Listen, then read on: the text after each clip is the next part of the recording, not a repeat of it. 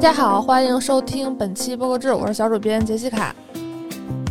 首先为大家带来平台动向，是一个小宇宙的功能更新。首先呢，是在二点三八点一的版本中，就是这个是一个大家都可以下载的版本，是。已经可以支持自动同步不同设备间的播放列表了。之前看到有朋友吐槽，就是说，哎，我在那个呃，比如说手机上听了，那我想在 iPad 上继续听，就没有之前的那些列表了。那现在都可以同步了。同时，小宇宙也在安卓端目前内测一个功能，叫评论收藏。因为小宇宙上的人都很有才华嘛，就是很多评论都非常有意思。以后你就可以点击收藏。本周的营销风向呢，是我们的这个老朋友了，虽然其其实也没有说过话了，就是那个珀莱雅。呃，如果有关注播客营销的话，会发现他投了很多次播客。我今天还看了一篇文章，说珀莱雅投了八次播客，我没有那个核实一下是不是这么多，但他们确实在播客上的投放是非常多的。他们这个月月初刚投放了一个就是回声计划，和很多播客聊一聊情绪相关的问题。然后可能是因为双十一要到了，他们十月末又进行了一轮投放。对，Steve 说，路人抓马问题青年围绕打工人的早 C 晚 A，这次呢是更聚焦职场相关的一些话题，探讨打工人的生活方式，让更多职场故事被听到。本周播客动态呢是，呃，向大家推荐两个播客，第一个呢是跑步媒体跑野。大爆炸！哎，这个名字就很炸。推出的播客跑步 FM，畅谈关于跑步的方方面面，比赛经历、训练技巧、行业动态、八卦爆料。目前这个节目可以在小宇宙、网易音乐收听。特别想报道这个节目，是因为。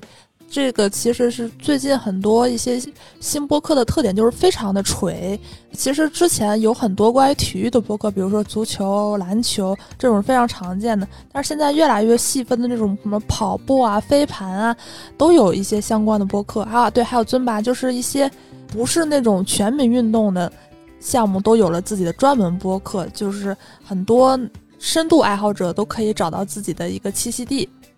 下一条呢是祝宇杰的播客《艺术折叠》推出了第二季，这个节目是非常典型的，一听名字就知道是关于艺术的，而且它这个更聚焦于当代艺术，由看理想和好好虚度时光联合出品。每期祝宇杰会邀请不同的艺术家来畅谈一些关于当代艺术的一些想法，然后这个节目是每周一更新，可以在看理想小宇宙、喜马拉雅上收听。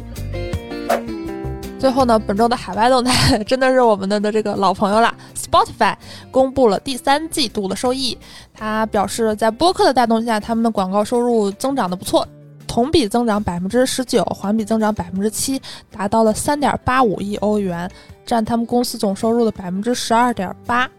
阅读活跃用户呢，也同比增长了百分之二十，达到了四点五六亿。总体来看，数据还不错，但是很可惜，Spotify 还是处于亏损状态，亏损了二点二八亿欧元，并且我看报道有人预测说，他们第四季度很有可能继续跌。下一条动态呢是这个 Spotify 的老朋友苹果播客，他们发布了一篇文章，因为苹果播客在海外的很多地区和国家已经推出了这个付费订阅的功能。就有一点类似于现在很多国内平台出的那种功能，但是好像国内的苹果播客还不支持。呃，现在已经运行了一段时间，苹果播客官方就发布了一个他们的小观察，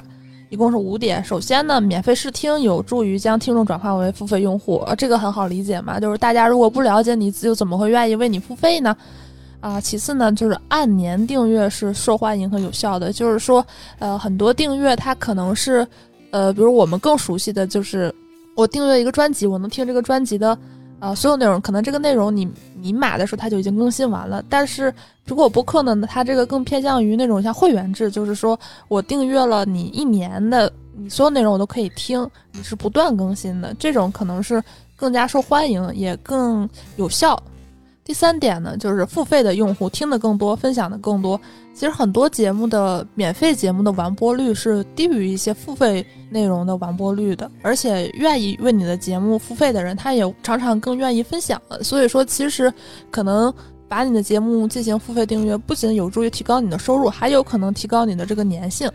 第四点呢，就是付费用户的系列节目完播率更高。哎，这个和第三点比较像。第五点呢是频道帮助付费用户发现和收听其他节目，就是这种是更针对于，比如说你是一个厂牌或一个公司，你有很多节目，嗯，最好不要让大家自己去找这些节目，而是把你所有的节目集合在一个频道里头，这样的话大家更方便来发现你的其他节目。好，以上就是本周播客资讯，我们下周再见。